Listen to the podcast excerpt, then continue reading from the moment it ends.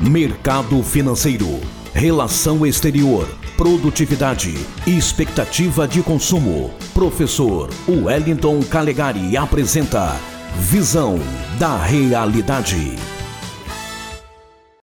Boa tarde, ouvintes da Rádio Cultura. Boa tarde, Espírito Santo. Aqui quem fala é o Wellington Calegari. E a questão agora são os combustíveis. Né? Os combustíveis que movem nossa civilização moderna e tecnológica. O presidente Bolsonaro, em sua última live, demonstrou insatisfação com os últimos aumentos, tanto do óleo diesel como do gás de cozinha. Deveria também ter falado do aumento da gasolina, não é? E é uma questão delicada, pois atinge diretamente uma das classes mais produtivas e mais importantes do Brasil, que é a dos nossos irmãos caminhoneiros. Mas também atinge a dona de casa, o pai de família, que precisa do gás de cozinha como um item básico essencial. Bolsonaro demonstrou insatisfação com o preço que ele considerou acima da curva, fora da curva, essas foram as suas palavras. Falou talvez até da possibilidade de mudanças na Petrobras e prometeu zerar os impostos federais sobre o combustível, sobre o combustível óleo diesel e sobre o gás de cozinha a partir de 1 de março. Para que o ouvinte entenda essa questão do preço dos derivados do petróleo no Brasil, por que são tão caros? Bom, até os anos 90 o Brasil tinha um monopólio formal, oficial do petróleo pela empresa estatal Petrobras. Em 97 foi quebrado o monopólio da Petrobras e permitiu-se que novas empresas atuassem no Brasil na exploração. Mas isso não mudou muito. A Petrobras, que hoje é uma sociedade mista, isto é, ela é majoritariamente do governo, mas possui ações privadas né, vendidas no mundo inteiro. Você pode comprar uma ação da Petrobras.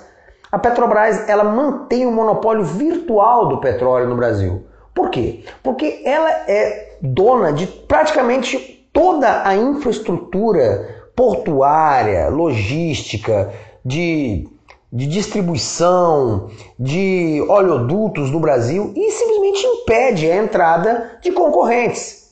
Navios petroleiros de outras partes, de outras empresas, de outros lugares do mundo não chegam no Brasil. A Petrobras detém o controle completo do mercado de combustíveis e usa esse controle para favorecer o caixa da empresa, como qualquer empresa privada faria. Vale a pena até nós nos perguntarmos até que ponto é interessante ter uma empresa semi-estatal como a Petrobras, que realmente não rende dividendos para o Brasil em termos de lucro para o governo federal e ainda se serve a intervenções políticas, como aquelas que ocorreram no governo Lula, em que bilhões foram sugados da estatal para favorecer o partido e depois tiveram que ser cobertos com aumentos no preço do combustível. Bem, além do monopólio da Petrobras, esse monopólio virtual, desse mercado fechado de combustíveis no Brasil, nós ainda temos a questão dos impostos que são pesados. Cerca de 3% do preço do gás de cozinha e 9% do diesel são impostos federais que Bolsonaro promete zerar. Estamos falando aí de PIS, COFINS, né, imposto de renda e outros. O impacto, especialmente sobre o óleo diesel, será considerável. Mas existe também uma proposta de lei no Congresso Nacional para uniformizar o ICMS em todo o Brasil. Como assim? O ICMS é o imposto estadual cobrado sobre circulação de mercadorias e serviços. É um dos principais componentes do orçamento dos estados e varia muito de estado para estado no Brasil. Existe até uma guerra fiscal nada interessante entre os estados da federação a respeito do ICMS. Isso incide pesado sobre o combustível e às vezes nós não, não, não entendemos por que, que, o combustível tem uma diferença de preço tão grande entre estados como Rio de Janeiro, Minas Gerais, Roraima. Muitas vezes o ICMS explica.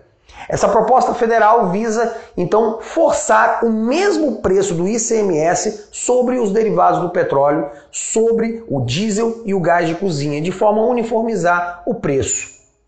É uma boa medida, vem bem a calhar para melhorar a questão do combustível e do seu preço para as donas de casa, para os caminhoneiros, para os produtores, até porque o, tanto o óleo diesel como a gasolina tem um poder multiplicador na inflação, aumentando o custo de vida para todos.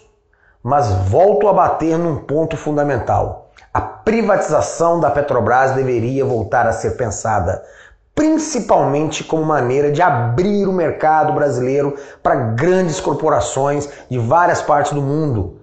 Os Estados Unidos, por exemplo, possuem empresas de todos os lugares do planeta, americanas, chinesas, europeia, e nem por isso se consideram invadidos pelos estrangeiros e conseguem ter um preço num combustível adequado à sua capacidade de renda. Então, vale aqui a dica: privatização e abertura do mercado podem ser as soluções de longo prazo para essa questão dos preços abusíveis de combustível. Sem falar, é claro, de combater o cartel dos postos de gasolina, mas aí é um tema para uma outra fala. Aqui quem fala é o Wellington Calegari. Uma boa tarde. A Cultura FM apresentou Visão da Realidade com o professor Wellington Calegari.